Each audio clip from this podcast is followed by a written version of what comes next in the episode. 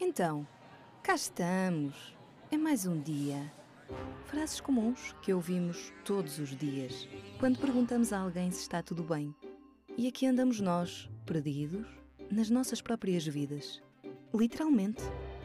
E porquê é que estamos a começar este podcast desta forma? Porque, na educação, o típico é mais um dia é levado demasiado à letra. E não é só na disciplina de português. Mas será isso algo propositado ou nós é que não sabemos mais? Talvez estejamos a levar o facto de não ser pera doce demasiado à letra também. Mas medricas não somos. Bora arregaçar as mangas e tentar descobrir o que podemos fazer pela educação e pelas crianças? Seres maravilhosamente estranhos? Venham daí connosco e com mais umas quantas personalidades que sabem que isto não é pera doce. Olá, sejam muito bem-vindos a mais um Isto Não é Pera Doce. Uh, hoje, se calhar, até vai ser Pera Doce. Vamos conversar com o Marco Coelho, uh, fundador e CEO do eSchooling. Marco, obrigado pela Obrigado, disponibilidade. Uh, vou começar com uma pergunta óbvia, não é? Tu és, vens de Engenharia Informática. Uh, qual é a tua opinião das pessoas que vão para letras? Uh, é fantástico, acho que é uma área muito, muito interessante. Uh, como em qualquer área, precisamos de toda a gente e, portanto, uh, convivi, tive a felicidade de conviver com muitas pessoas vão para letras. E Não achas que é para conviver. fugir de matemática? Uh, é. Justamente. Ah, Não, há pessoas que efetivamente têm essa, essa vocação, esse dom. Uh, pá, felizmente, há outras pessoas que têm dom para outras coisas, para as matemáticas, para as físicas, para as engenharias, uh, e que permitem construir este mundo todo mais tangível. As pessoas das letras são coisas mais, mais intangíveis, mas, mas também necessárias. Eu, eu, eu, eu comecei por aqui porque ia te fazer uma pergunta, não é? Para quem vem de engenharia informática, fizeste um percurso muito mais ligado às matemáticas e Portugal tem um grave problema com o ensino da matemática. Qual é a tua opinião? Eh, Porque é que, ou, ou podes não concordar, mas achas que temos um problema com o ensino da matemática em Portugal? Eu acho que sim, acho que é, acho que é histórico e acho que, de forma geral, há um, há um monstro que é a matemática que vai sendo criado e que é geracional, porque, obviamente, quando os pais, quando os tios, os primos têm problemas da matemática, as pessoas que já partem derrotadas, eh, quando, diz, quando digo matemática, digo física eh, ou outras ciências ligadas à parte das ciências da computação, Mas achas que o Portanto- principal problema é do contexto, dos contextos eu- familiares? Eu acho que sim, porque, quer dizer, não é só isso. Obviamente que há, há um percurso a fazer e, e há um trabalho enorme a fazer de base. Uh, podemos pegar em exemplos de outros países, como, como a Inglaterra, como alguns estados dos Estados Unidos, Austrália, onde, por exemplo, o ensino uh, da matemática e de algumas ciências de computação começa logo desde cedo. Há um projeto incrível uh, em Inglaterra, onde a partir dos 5 anos os alunos não só têm matemática, mas sim algoritmia, formas de pensar diferente.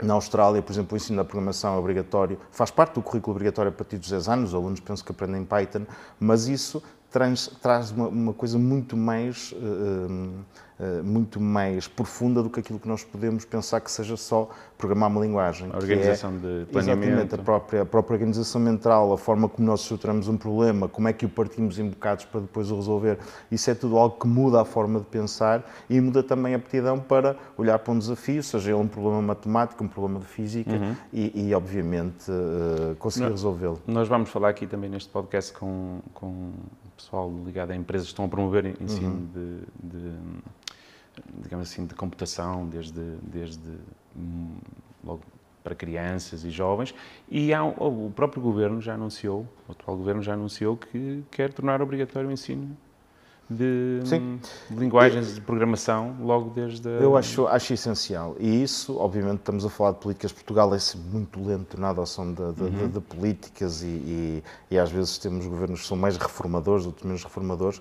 Mas, de facto, eu não acho que seja necessária uma grande reforma na educação para que isto seja possível. Basta introduzir de forma lenta e, obviamente, com isso também eh, conseguir que os professores eh, consigam transmitir isto, porque isto não é só decretar que passa-se a ensinar programação, os professores têm que estar preparados e os professores em idade eh, muito recente, para, para alunos do, do, do primeiro ciclo, do segundo ciclo, possam de facto ter esta experiência que mais tarde, e isto dura décadas, o ensino, Sim. o reflexo das, das políticas demoram décadas a, a, a Eu verificar-se. imagino aqui um problema muito grave. Como é que tu vais ensinar a programação faltando alunos, uh, falando de alunos, falando de professores nesta altura, e as empresas, uh, não tendo tanta disponibilidade como já tiveram há uns anos, para disponibilizar, Sim. uh, para, para permitir que alguns dos seus engenheiros Sim. colaborem nessas formações. Acompanho. Como é que daí, se vai resolver isso? Pois daí eu dizer que isto demora décadas, porque obviamente nós temos que preparar primeiro os professores. Uh, Faz-me lembrar há muitos, muitos anos atrás, quando, nas, uh, quando eu estudei no, no, no, no liceu, em que havia uh, já um ensino de tecnologias de informação e os professores só sabiam máquina de escrever, pouco mais. Hoje em dia não é tanto assim, obviamente os professores já estão muito mais à vontade com isso, mas é preciso que eles também próprios tenham essa capacidade de ensinar um algoritmo, de ensinar uma linguagem de programação, de conseguir também motivar um aluno, porque se nós repararmos de, do grosso dos alunos que vão para a universidade, aqueles que optam por engenharia acaba por ser uma fatia muito pequena. pequena. E, e hoje em dia todas as áreas são necessárias, mas temos uma escassez enorme, Eu ia te perguntar sobre isso. Uh, E, e é verdade que essa escassez coloca realmente, os, neste momento, os engenheiros informáticos a viver num mundo à parte, sem desemprego?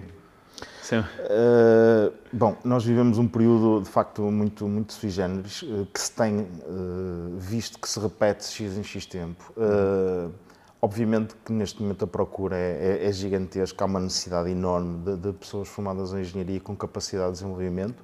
O nosso mundo é cada vez mais digital e nós basta olharmos desde há 10 anos atrás a transição digital que fizemos, quando diz 10, diz, diz, diz se calhar uhum. 15 anos, a transição digital daquilo que é a nossa forma de viver a nossa relação com o Estado, a nossa relação com os serviços, dentro das digital. próprias escolas, foi dado um salto gigantesco e, portanto, isso também traz uma procura e uma necessidade imensa de pessoas que, de alguma forma, construam essas aplicações, construam essas, essas Achas plataformas. que empresas né, tecnológicas estão neste momento num, em dificuldade para implementar novos projetos, para dar ali um salto até para outros produtos, porque lhes falta Sim. recursos humanos? Eu acho que com a, com a, com a questão de, da pandemia e do Covid, nós assistimos a uma, uma globalização ainda uhum. maior na área do desenvolvimento de, de, sistemas de informação e na área da tecnologia. Uh, com a questão de nós termos pessoas a trabalhar em casa de forma natural para qualquer parte do mundo, uh, acabamos por ter uma escassez muito maior, que muitas vezes eram localizadas, uma escassez muito maior. E, portanto, eu acho que, que, que, isso representa uma, uma ameaça real para uma série de empresas, porque, obviamente, tem que criar condições quase iguais de mercado a empresas onde estão em mercados com, com, uma capacidade imensa que não é de alguns países europeus e, portanto, isso traz um desafio gigantesco e uma ameaça real, porque muitas vezes tem que se competir com uh, estruturas uh, de dimensões completamente distintas. De qualquer forma, acho que vivemos uma onda que, como todas as ondas, tem que haver um período em que começa a estabilizar e que depois encontrar ali um meio termo. Nunca mais as coisas serão como, como foram antes, na forma de trabalhar, na forma como também as pessoas colaboram entre elas, mas acredito que tenham. tenham eu, eu lembro-me, há, há, uns anos, uh, ter ouvido alguém dizer. Uh, que pá, não compreendia como é que os políticos faziam muitas festas quando vinham grandes tecnológicas para, uhum. para Portugal, é? E contratavam logo mil, Sim. Uh, mil pessoas. E, e, e que aquilo era, dava a impressão que nós em Portugal tínhamos engenheiros uh, informáticos a servir às mesas e, portanto, estávamos a precisar de... Não. E não temos, falta não. mesmo muito. Falta muito. Isso, uh, esta situação agora ainda piorou com a pandemia, porque Sim. na verdade eles nem precisam de se deslocar para cá. Sim, e temos, e temos uh, sociedades em que havia uma falta ainda maior, porque uhum. do ponto de vista do tecido empresarial tinham muito mais empresas que naturalmente uh, vêm, vêm buscar recursos aqui. E, mas estas, estas empresas portuguesas também não poderão fazer o mesmo noutros mercados? Sim, sim, sim nós estamos a fazer também. Nós, É por exemplo, estamos a fazer uh, diretamente com mercados onde também estamos instalados e, portanto, temos mais facilidade, mas surgem agora ofertas de, de próprias empresas que servem aqui de, de pivô e que te permitem contratar gente em todo o mundo e, do ponto de vista legal e de contratos, também agilizar isso. Portanto, é, volto a referir aquilo que dizia atrás, acaba por ser uma mudança completa de paradigma da forma como nós estávamos a trabalhar. Uh, muito mais focada anteriormente na, na presença física uh, nos vários escritórios e agora muito mais na presença remota e numa, numa colaboração também que antigamente não era possível. Agora há muito mais ferramentas colaborativas, formas de acompanhar diariamente o trabalho de cada um, de responder diretamente. Embora, na minha opinião, e, e ressalvo aqui que é a minha opinião, uh, acredito que se perca muito uh, em estarmos completamente em trabalho remoto. Há uma série de de, de, de, formas de estar, de conhecer as pessoas, de conviver, da própria uh, estrutura o da Elon empresa. Musk disse qualquer coisa do género também, que ia mudar a... Sim. Bem, ele também diz muitas coisas, não é? Sim, não claro. se- pronto, ele, é, ele é tão é. solicitado que acaba às vezes por não se lembrar daquilo que diz e obviamente entra em contradição. Mas, mas faz algum sentido, algumas coisas que ele diz no sentido em que se perde muito qual é a própria forma de estar da empresa, a forma de- das pessoas estarem dentro da empresa e isso acaba por ser e ser criado no dia a dia em escritório e agora tem que se conseguir encontrar um modelo em que isso aconteça também de forma remota, porque de forma remota as pessoas estão muito desligadas.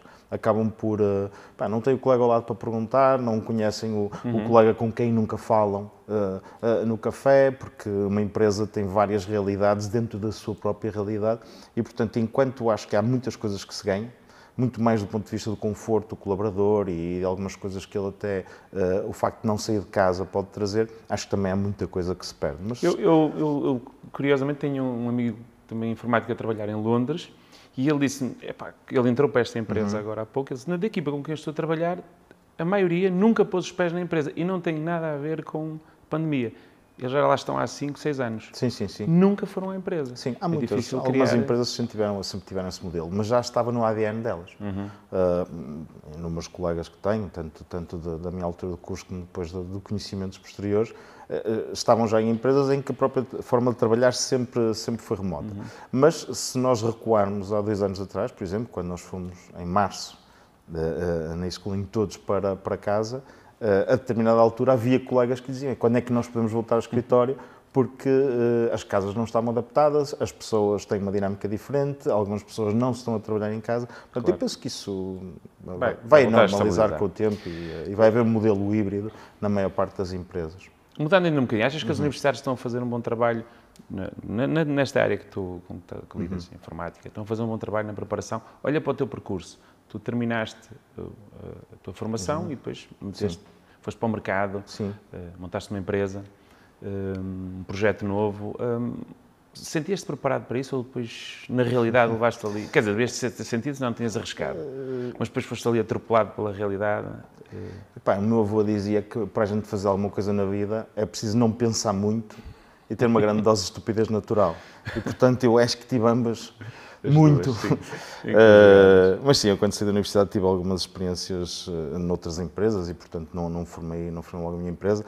Aliás, a minha primeira empresa efetivamente foi com 19 anos. Portanto, eu com 19 anos já era empresário enquanto fazia os meus estudos e depois fui tendo outras empresas em áreas, em áreas distintas. Mas, eh, voltando atrás na tua pergunta... Sentiste-te relativamente bem preparado? Ou sentiste, por exemplo, quando começaste a ter os primeiros desafios nas áreas, Uhum. sim. sentiste que estavas preparado ou, ou faltava-te ali muita coisa e foste aprendendo a fazer? Verdadeiramente não. Ou seja, ha- havia uma série de coisas que eu acho que se tivesse um nível de preparação mais relacionado com a questão de gestão, legislação e, e- uma série de outras coisas que as universidades não preparam, por isso simplesmente na engenharia, eu estou a falar nas áreas da engenharia. Sim, sim. Obviamente, se calhar se tivéssemos um gestor de carreira já, já estaria, e eu costumava dizer muitas vezes que nós pagávamos para aprender.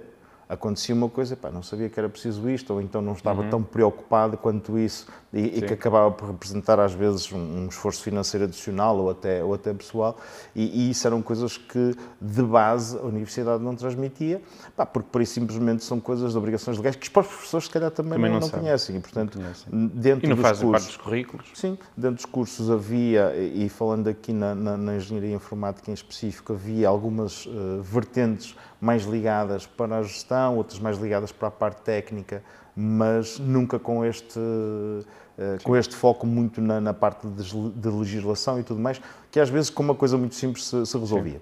Agora, eh, do A ponto de vista... técnico, profissional, por exemplo, os jovens que agora Sim. devem estar sempre a receber, Sim, sim, sim, sim. sim. sentes que eles vêm bem preparados? Ou... Obviamente, e como é qualquer, eh, e como qualquer eh, outro curso ou outra, outra área, há pessoas mais bem preparadas que Sim. outras, seja pela própria capacidade natural, mas as próprias instituições, também há instituições que preparam melhor que outras. A minha visão eh, quanto àquilo que é um, a capacidade de um engenheiro tem mais que ver com a, a- a capacidade de eu pegar em problemas diferentes e pegar em tecnologias diferentes e muito rapidamente me adaptar. E, portanto, tanto posso estar a trabalhar com uma tecnologia como facilmente salto para outra, obviamente com uma curva de aprendizagem, mas eu acho que isso é o que a universidade dá, essa capacidade.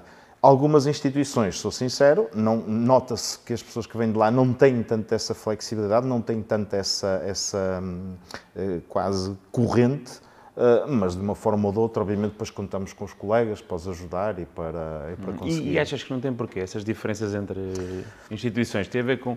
Não há, não há muita autonomia? Ou tem a ver com os currículos? Sim. Tem a ver com os formadores, professores? Eu acho, eu acho que tem que ver com os desafios que a própria instituição coloca. E, obviamente, que nós, fruto da, dos nossos 16 anos de trabalho, temos pessoas de, de, de, de vários, de vários sítios e começamos a percebermos facilmente de que durante o, o, decorrer das próprias formações, e aqui já nem estou a falar de pessoas que têm experiência profissional, estamos a falar de pessoas que saem da universidade, foram uh, na universidade colocados uh, para uma série de desafios os quais eles próprios tinham que ter esta flexibilidade e esta capacidade. Isso uhum. nota-se.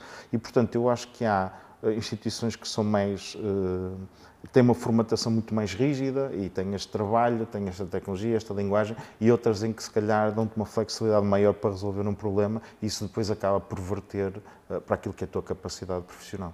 Com esta, com esta tua experiência na área de educação e uhum. percurso, mas agora, principalmente Sim. através do schooling, e agora olhando para o Marco como pai, uhum. é? uh, como é que o teu filho tem seis anos, sim. certo? Cinco. Cinco? Sim. Uh, então vai iniciar o percurso sim, sim, escolar. Que, que, preocupações é que te assaltam? Agora que já, já fizeste esse percurso, que lidas com muitas instituições de ensino, com essas variáveis que todas estamos a falar, o que é que te preocupa uh, na escolha de uma escola para ele, na escolha de um ambiente, das opções, do acompanhamento? Claro. Uh, bom, é, é, um, é, um, tema extremamente complexo. Mas vamos ser breves, vamos começar é, a falar outras coisas. Sim, mas... sim, sim, mas quando eu digo complexo, digo, obviamente que isso tem que ver também com formas como tu vês a vida, como, como vês aquilo que és para uma criança. Acho que hoje em dia é extremamente difícil educar uma criança e acaba por ser uma, uma redoma muito maior necessariamente pela sociedade do que aquilo que existe. Mas aquilo que eu vejo como escola, bem, nós trabalhamos com centenas e centenas de escolas e obviamente vemos projetos muito diferentes. Eh, acho que tem que ver com a capacidade e com o proporcionar não só uh, da questão científica, mas também de algumas experiências que permita uh, uhum. a própria criança crescer. E aqui estou a falar de criança, meu filho obviamente ainda está em idade pré-escolar, mas em idade pré-escolar naturalmente vê-se diferenças enormes já de escolas para escolas e, portanto, não estamos só a falar da questão, se calhar, de uma língua estrangeira, estamos a falar até de uma, de uma questão de, de uma capacidade já para aprender algumas coisas que noutras uh, realidades, aqui quando me refiro a outros países, já são perfeitamente normais e, portanto... E aqui uh, fica restrito a um, algum número restrito, de escolas? Exatamente, a um universo que de alguma forma, uh, muitas vezes até é mal visto, porque diz, ok, eu estou a puxar demais para uma criança, eu acho que as crianças têm que ter tempo para brincar e hoje em uhum. dia há muito pouco tempo para brincar, esta questão das atividades extracurriculares às vezes são levadas ao extremo. Eu acho que uma criança tem que ter tempo para brincar uhum. e para fazer os trabalhos dela e tudo mais, mas há coisas que, se calhar, em idade muito nova, são muito simples de introduzir e começam a fazer essas experiências de forma muito leve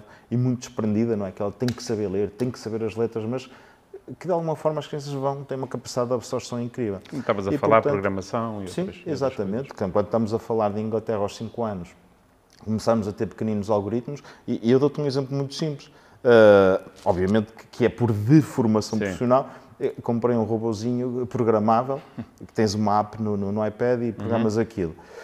E dei aquilo ao miúdo, só emparelhei e dei aquilo ao miúdo e, e deixei estar.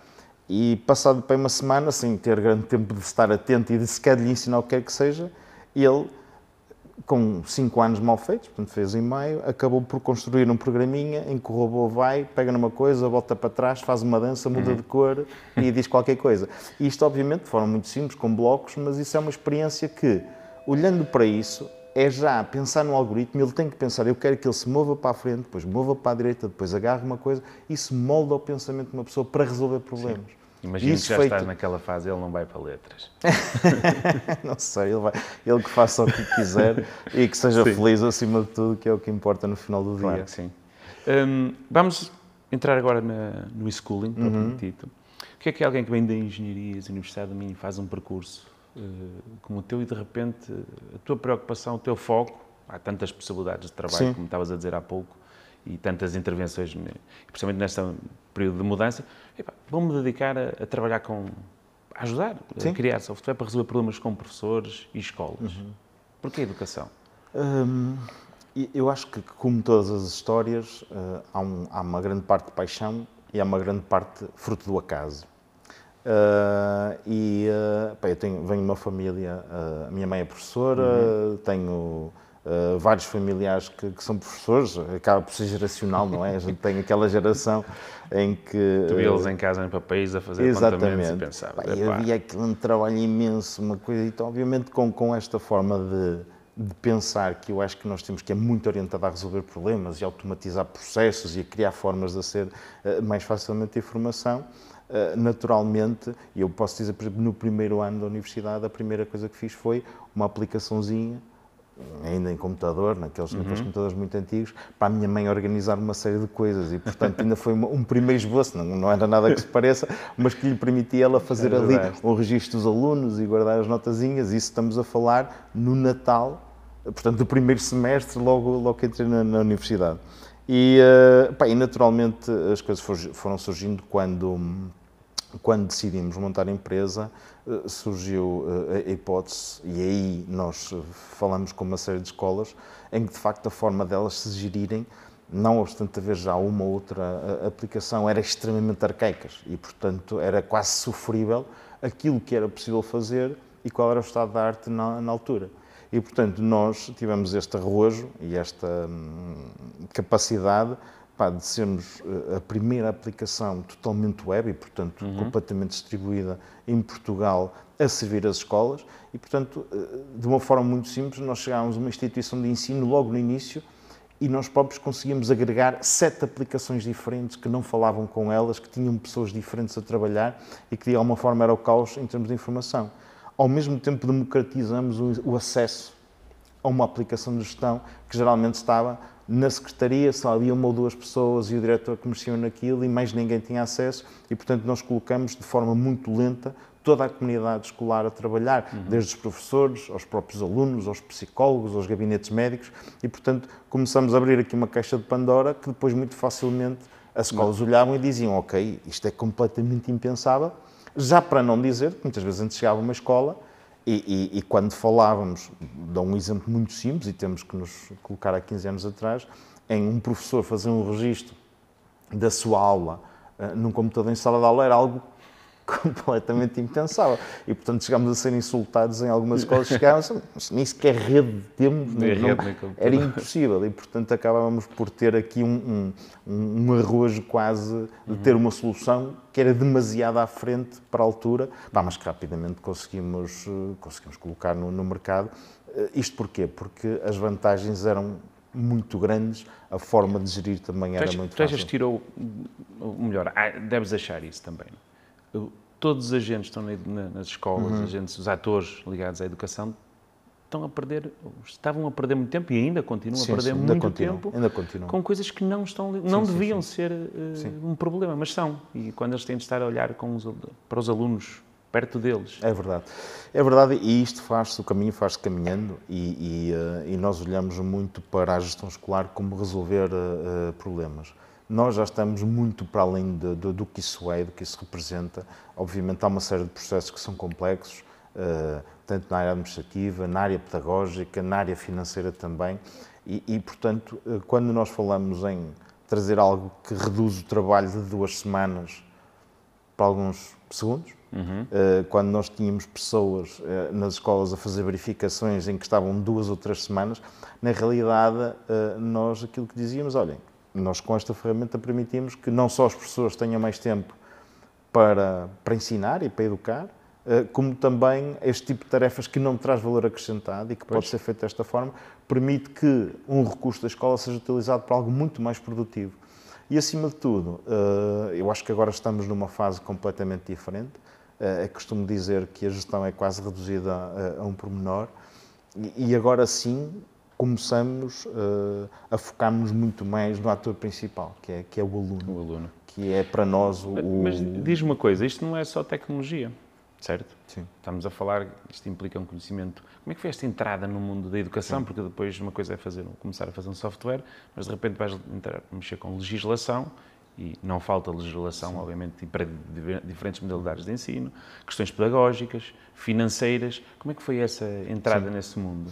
Uh, eu costumava, costumava brincar e, e, uh, e, houve uma altura da empresa em que em que eu fazia tudo. Não é? Uma escola, vendia, dava formação, tinha lá outra vez resolver os problemas, atendia o telefone. E eu costumava brincar sempre porque hum, uh, as escolas estão muito preocupadas com, com o hardware. Uh, depois nós chegávamos lá com uma aplicação que era brilhante e que lhes retirava montes de trabalho, que lhes podia trazer maior rigor e, portanto, o hardware estava lá, o software também, mas o verdadeiro problema era o peopleware, eram as pessoas. Então nós tínhamos muita dificuldade em, uh, em, em ter pessoas uh, que, que, de alguma forma tivessem esta facilidade e fossem infoflexíveis para, para de alguma forma pegar e começar a, a, tirar, a tirar o partido. Uh, e portanto, nesse sentido, acho, acho que o desafio maior foi trazer essas pessoas e mostrar-lhes que isto era algo que podia ser, e ao mesmo tempo, e isso foi feito com um conjunto de escolas sempre muito próximas de nós, onde nós tínhamos um conjunto de pessoas que estavam muito uh, ligadas à educação, tinham uma visão muito clara do que é que poderia ser, Uhum. e que de alguma forma nos acompanharam neste caminho. E nós estavam mais esta... receptivas à tecnologia ou até mais ligadas Exatamente. a elas. E tivemos esta felicidade de ter pessoas que eram muito capazes uhum. e que de alguma forma eh, perceberam a nossa ousadez e que disseram, ok, nós se calhar em conjunto conseguimos fazer aqui coisas brilhantes. E de facto fizemos, ou seja, nós muito rapidamente tínhamos, porque éramos, eh, tínhamos essa capacidade e essa agilidade de colocar coisas cá fora e eh, de alguma forma eh, fazer partes e ferramentas e módulos de software que resolviam problemas que eram muito, muito difíceis de resolver ou então acabavam por usar muitas pessoas. E, hum, obviamente, que isso depois também trouxe outras coisas, que é fazíamos algumas coisas à imagem de algumas escolas que depois uh, não eram aplicadas para os outros. Isto é, isto é, outro, um, Sim, é outra misconception da educação, é que a grande maioria das escolas são todas muito diferentes entre si. E, portanto, há, pouca flex, há pouca autonomia, mas na verdade é, depois. É, em termos de gestão interna, eh, são muito flexíveis, têm que obedecer uma série de coisas, mas há escolas que fazem, gerem um problema de uma forma completamente diferente da outra. E, portanto, eu se tivesse um euro de cada vez que chego a uma escola e disse: olha, vocês façam-nos isto, que isto vai servir para todas, mas não, só serve para aquela, serve para não serve para mais nenhuma.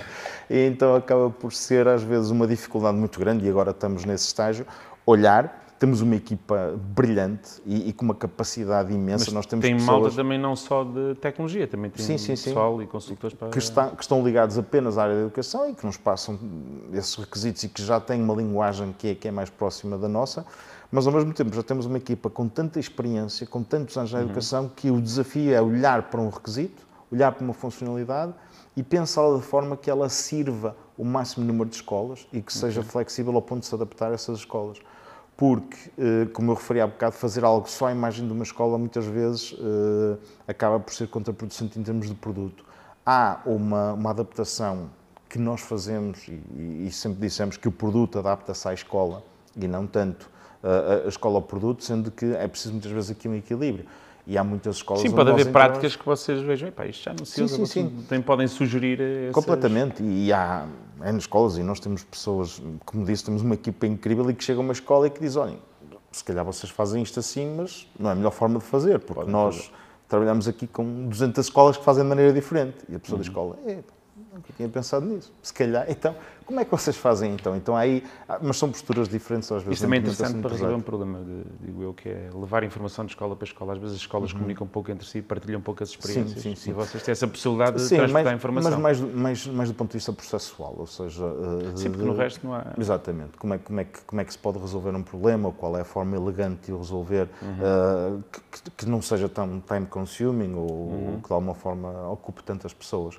Mas sim, há, há muito esse trabalho que nós fazemos e que é um trabalho quase invisível, no sentido em que uma instituição está a, a, a, a, optar por uma aplicação que faz a sua gestão, mas ao mesmo tempo uh, há aqui um trabalho de consultoria que é gigantesco e que muitas vezes não se mede e que traz uma, um, benefícios enormes à própria instituição. Okay.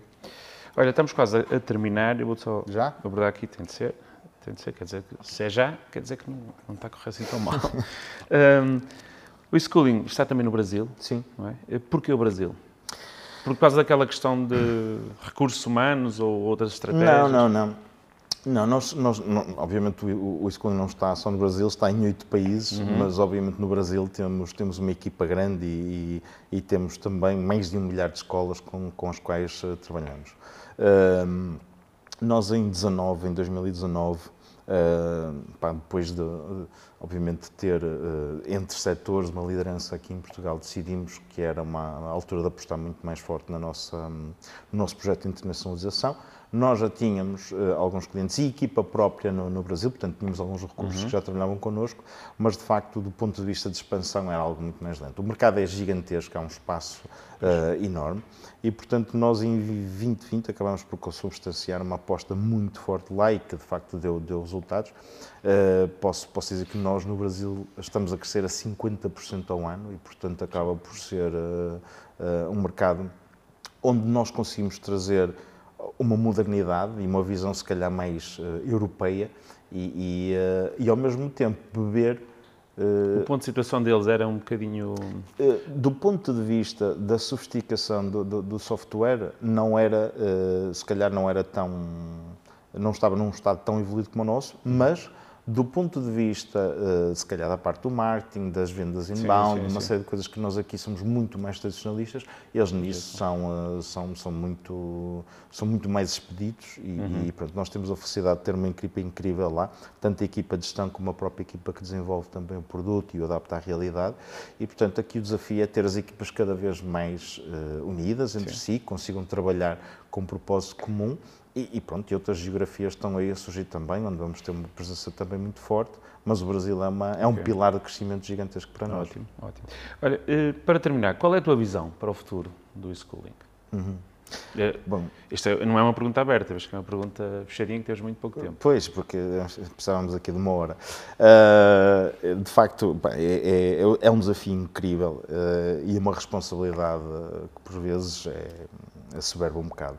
Eh, porque nós, quando entramos numa instituição, acabamos por gerir tudo dentro de uma instituição, ou seja, desde a parte financeira, administrativa, pedagógica, da relação com as entidades, da relação com o órgão legislador, uh, obrigatoriedades também legislativas e, portanto, nesse sentido, olhar para o futuro e pensar naquilo que nós temos que fazer uh, e que nós queremos fazer é, é, é de facto uma tarefa na qual nós gastamos muito tempo. Nós, durante todo este tempo, fomos definindo tendências e, quando digo definir tendências, é aquilo que nós fazemos muitas vezes é seguido por outros concorrentes, ou outras uhum. escolas, whatever, uh, mas nós acreditamos que esta, este foco na gestão tem que ser um problema que está resolvido e, portanto, uh, passa a ser não um pormenor, porque não é, mas é algo que nós temos que, de alguma forma, resolver este problema da escola e olhar para aquilo que nós podemos trazer uh, para a escola. E, portanto, colocar o aluno aqui como centro do universo escolar, como centro daquilo que é uma uhum. aplicação, é cada vez mais importante para nós. Nesse sentido, nós, há cerca de 3, 3 4 anos atrás, começamos a desenhar uma versão completamente nova, completamente disruptiva face àquilo que, é, que nós vamos trazer às próprias instituições uhum. e eh, que acaba por não só permitir que a comunidade educativa se envolva mais na educação de um, de um, de um Pois eu acho que um o grande problema é essa ideia do aluno no centro falámos todos há muitos anos, não é? Pois, mas o problema é corporizar isto e quando nós temos aluno no centro, queremos que toda a família esteja envolvida na sua educação, uhum. toda a comunidade e até entidades terceiras e, portanto, o lugar do aluno não se esgota na escola.